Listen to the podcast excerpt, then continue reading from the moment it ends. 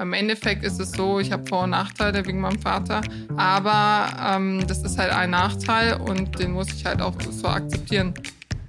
Wenn man gemobbt worden ist als in der Kindheit, dann hat man eine Stärke entwickelt. Deswegen glaube ich, manchmal ist es nicht so schlecht, wenn man gewisse Erfahrungen schon in der Kindheit gemacht hat.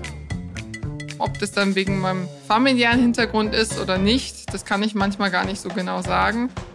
Ich habe jetzt ein Auto auch und alles, aber ich fahre viel lieber einen E-Scooter und ist für mich zum Beispiel extrem entspannend. Das ist wie Meditation für mich tatsächlich. Hallo und herzlich willkommen zu einer weiteren Folge von Bonn Air, dem studentischen Podcast aus der Bundesstadt. Heute senden wir aus München und zu Gast ist Gloria Sophie Burkant. Gloria, schön, dass du da bist. Hi, vielen Dank für die Einladung. Gloria, du bist 23 Jahre alt, die Tochter von Markus Söder, hast zwei Halbbrüder, eine Halbschwester, bist Mitglied in der Jungen Union, kannst dir aber auch gut vorstellen, mal deine eigene Partei zu gründen.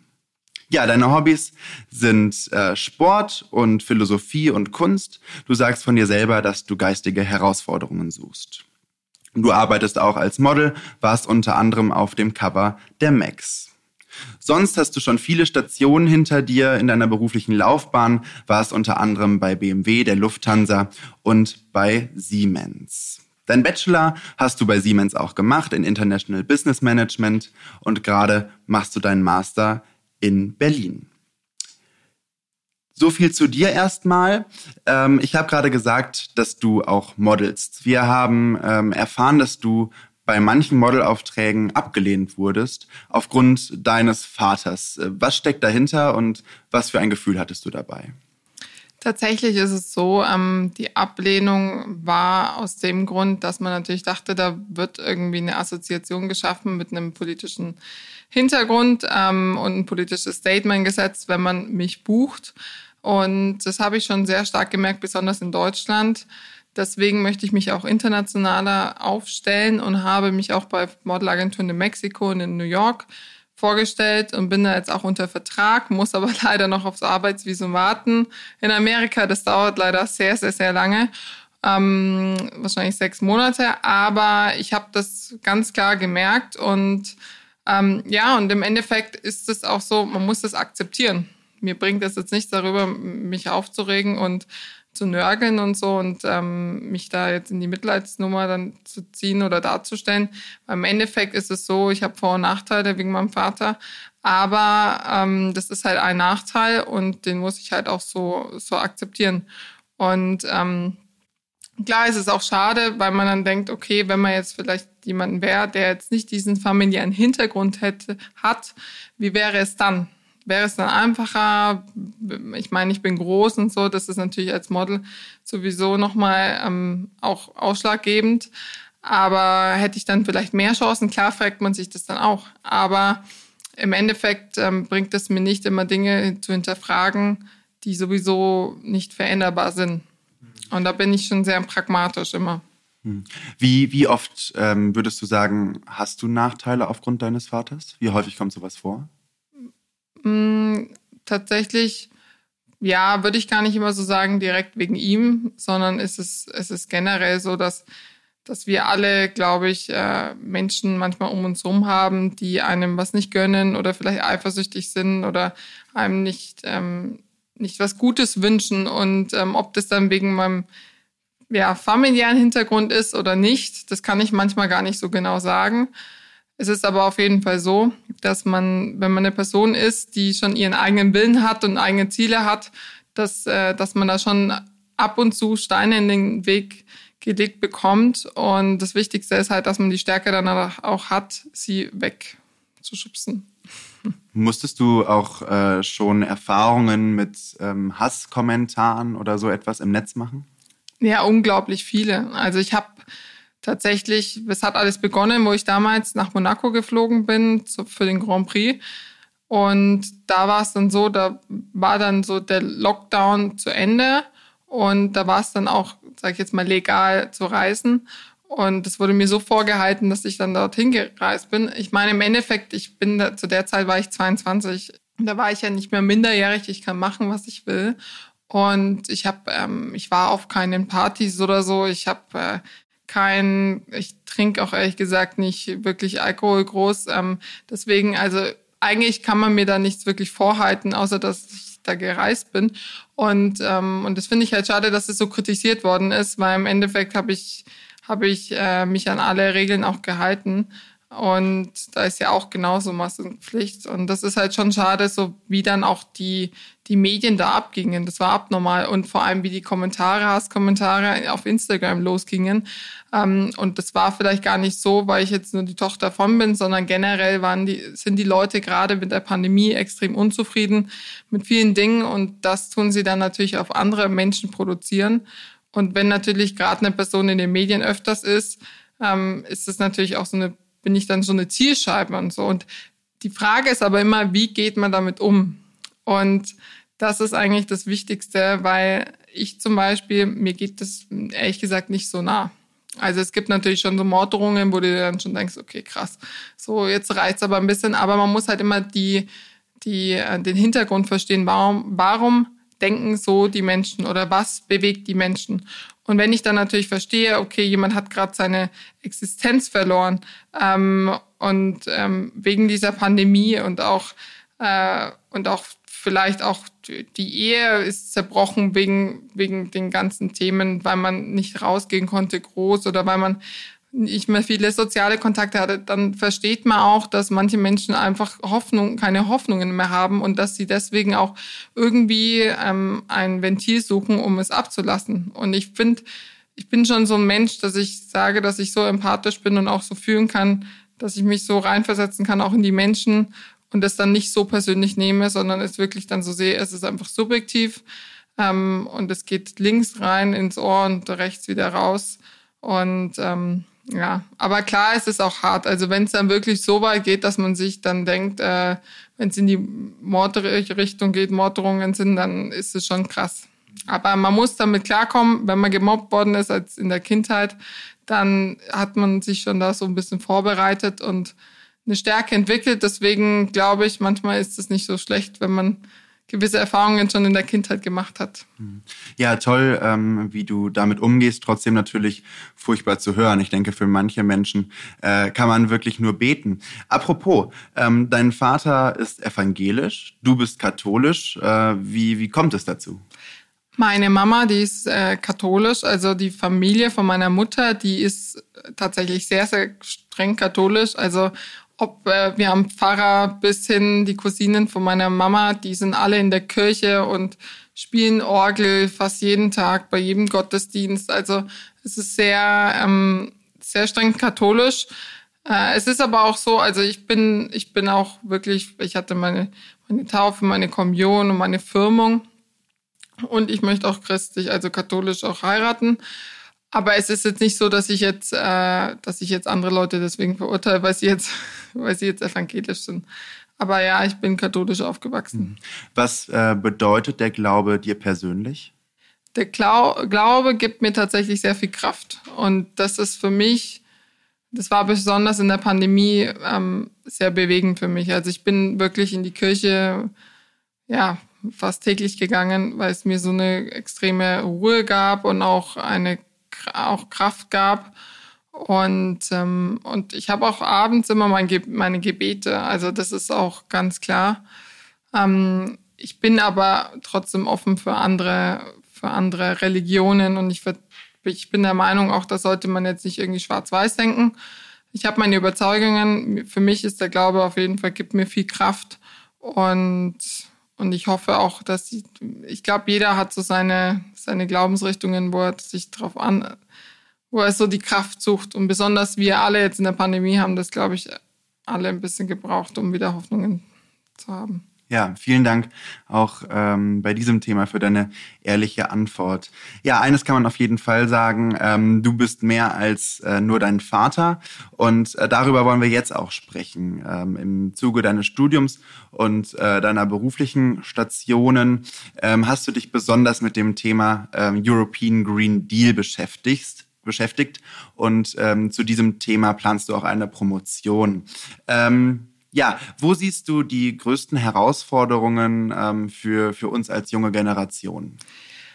Also was gerade mir auffällt, ist, dass, dass wir junge Generation oder unsere Generation, ich meine, wir sind jetzt im selben Alter, und es ist schon so, dass die, man wird nicht so ähm, wahrgenommen so extrem. Ich finde das von der, von der älteren Generation ähm, wird das wird nicht verstanden, dass wir zum Beispiel komplett anders denken. Wir sind mit Handys, mit äh, mit mit äh, Computern, mit Internet, mit wir sind mit dem allen aufgewachsen. So wir wir können Dokumentationen anschauen jederzeit. Wir können äh, Bücher lesen, ununterbrochen, alles digital. Wir haben so einen Wissenszugang und unsere Generation ist so unglaublich ähm, hatten so unglaubliches Wissen und es wird unterschätzt von der älteren Generation. Und das finde ich ähm, ein bisschen, ja, finde ich sehr late, würde ich sagen, tatsächlich, weil man muss jetzt schon ein bisschen moderner denken.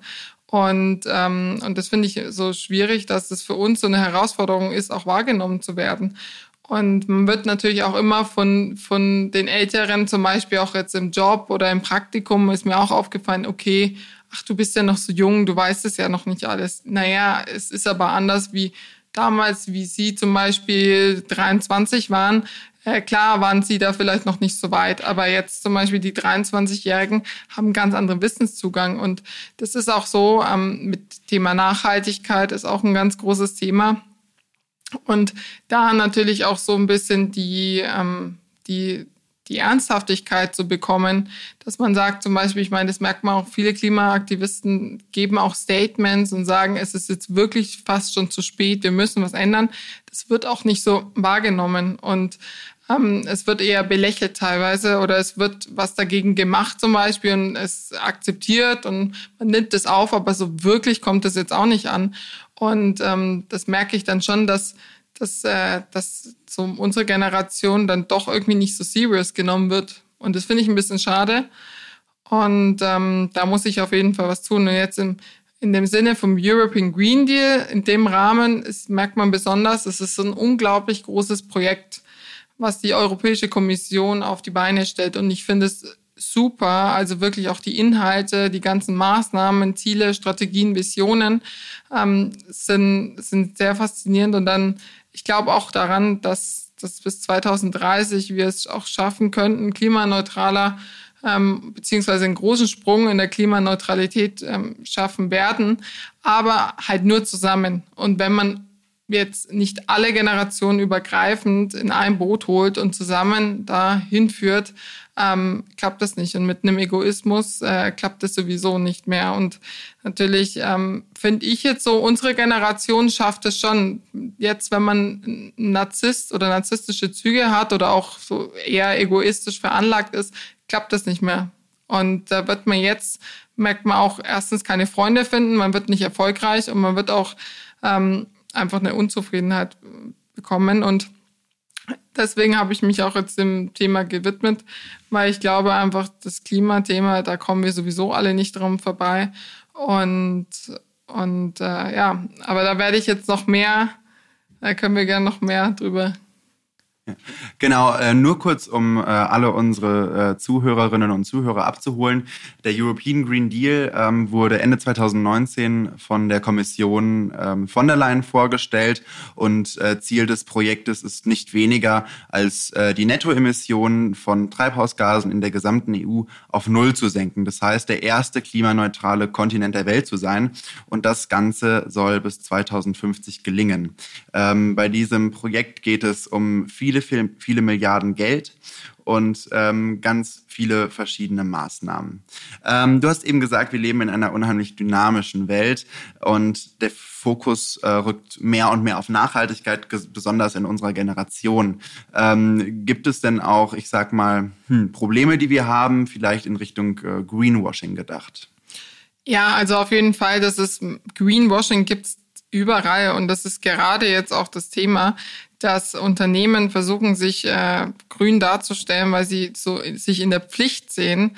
Aber es ist zwar eine Pflicht, aber wirklich eine Überzeugung ist es nicht. Und, ähm, und uns Jüngeren kann man das nicht vormachen. Wir merken das sofort, ob jetzt das, das äh, Fidschi-Wasser ist zum Beispiel, was, ähm, was so viel also das überhaupt hierher zu beschaffen, was das schon wieder für, für Folgen hat für die Umwelt alleine, anstatt zum Beispiel das Leitungswasser von hier zu nehmen oder ein, keine Ahnung, ein fränkisches Wasser zum Beispiel, würde ich sagen, oder, oder ähm, Geroldsteiner, also deutsches Wasser. Das ist, das ist den irgendwie den Unternehmen äh, ist es noch nicht so bewusst, dass unsere Generation da das schon checkt sofort, wenn man so ein bisschen für dumm verkauft wird.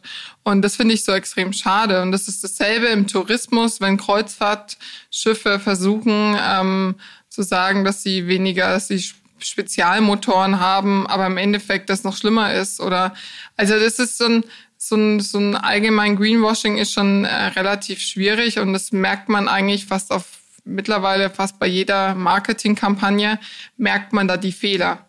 Und das ist ehrlich gesagt teilweise auch unterhaltsam, aber andererseits auch relativ frech, um das dann zu merken, dass man dann tatsächlich unsere Generation für dumm verkauft.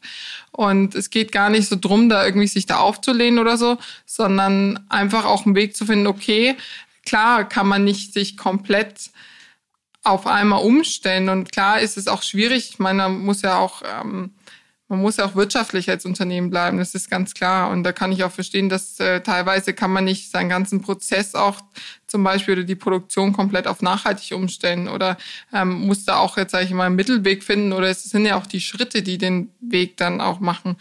Aber auch jetzt in der Modebranche zum Beispiel wird das auch, jetzt besonders ich jetzt, weil ich als Model dann arbeite, merke ich das auch, dass viele Modemarken machen auf nachhaltig und dann im Endeffekt sind dann sagen sie, unsere, unsere Klamotten, unsere Kleidung besteht aus recycelten Materialien und dann sind es fünf Prozent. Und also ich meine, das ist schon so, dass ich merke, also so für dumm verkaufen, das ist dann schon irgendwie schon frech. Ähm, und ja, und da tatsächlich, das ist mir auch, liegt mir am Herzen, dass ich da so meine Masterarbeit ähm, bin ich gerade dabei, darüber zu schreiben. Und deswegen möchte ich auch meine Doktorarbeit darüber schreiben, weil ich dieses Thema als Einleitung dafür nehmen werde, für meine Doktorarbeit und dann werde ich da intensiver forschen. Und das finde ich extrem interessant. Und es ist natürlich auch so ein Problem. Ich werde wahrscheinlich nicht nur Greenwashing ansprechen, sondern auch das Thema Infrastruktur bei den e, e bei der E-Mobilität. Also ich fahre ja tatsächlich ist es jetzt auch nicht mehr, ich habe jetzt ein Auto auch und alles, aber ich fahre viel lieber einen E-Scooter ähm, und ist für mich zum Beispiel extrem entspannend, mit mit, also ich, es ist wie Meditation für mich tatsächlich. Ja, ähm, E-Scooter fahren als äh, Meditation habe ich so auch noch nicht gehört. Ähm, was muss sich äh, beim Thema Infrastruktur ähm, denn noch ändern? Sind wir schon auf einem guten Weg mit den E-Scootern und E-Autos oder was muss noch passieren? Also ich meine, ich bin ja jetzt keine Expertin auf dem Gebiet, aber ich sage jetzt so das, was ich wahrnehme. Und ich finde, E-Scooter ist super. Ähm, da ist die Infrastruktur super tatsächlich. Also in den Großstädten sieht man überall von verschiedenen Anbietern E-Scooter. Es gibt Flatrates für 39 Euro pro Monat. Äh, kann man überall fahren. Also das ist günstiger als, ein, als zum Beispiel ein Ticket für die öffentlichen Verkehrsmittel in den meisten Großstädten. Und klar, im Winter ist es ein bisschen schwierig, aber im Sommer, warum nicht? Man ist an der frischen Luft. Es gibt in Deutschland, sind die Fahrradwege eigentlich relativ gut ausgebaut und dann ist es auch relativ sicher, dann ist es auch nicht so gefährlich. Ähm, und bei der E-Mobilität, also was ich schon so merke, ist, dass natürlich die Pläne von der Europäischen Kommission ähm, schon so ist, sind, dass man sich eigentlich nur darauf fokussieren sollte oder fokussieren will und das andere komplett verbieten möchte. Und ich glaube, dieses ähm, Exzessive, das ist ein bisschen gefährlich, weil wir teilweise nicht mal die Infrastruktur haben. Und dann kann man nicht irgendwie sagen, okay, wir machen das eine und dann ist aber noch nicht die Plattform da und die Basis und beziehungsweise die Grundlage. Und da sehe ich so jetzt die Probleme langfristig ähm, und bin gespannt, wie die Europäische Kommission das umsetzen möchte. Es gibt natürlich viele Unternehmen, die das sich da jetzt auch anbieten, da das zu bauen beziehungsweise sie ähm, bereitzustellen mit gewissen finanziellen Mitteln. Aber ob das dann so klappt, das ja, wird die Zeit dann noch zeigen. Also ich sehe das eher skeptisch. Also du sagst, man sollte den zweiten Schritt nicht vor dem ersten machen. Wir sind aber auf einem ganz guten Weg. Ja, ähm, dein Appell an unsere Generation, aber auch an alle anderen aus Überzeugung handeln und nicht aus Pflicht. Das war Gloria Sophie Burkhardt. Viel mehr als nur die Tochter von Markus Söder. Vielen Dank, dass du da warst.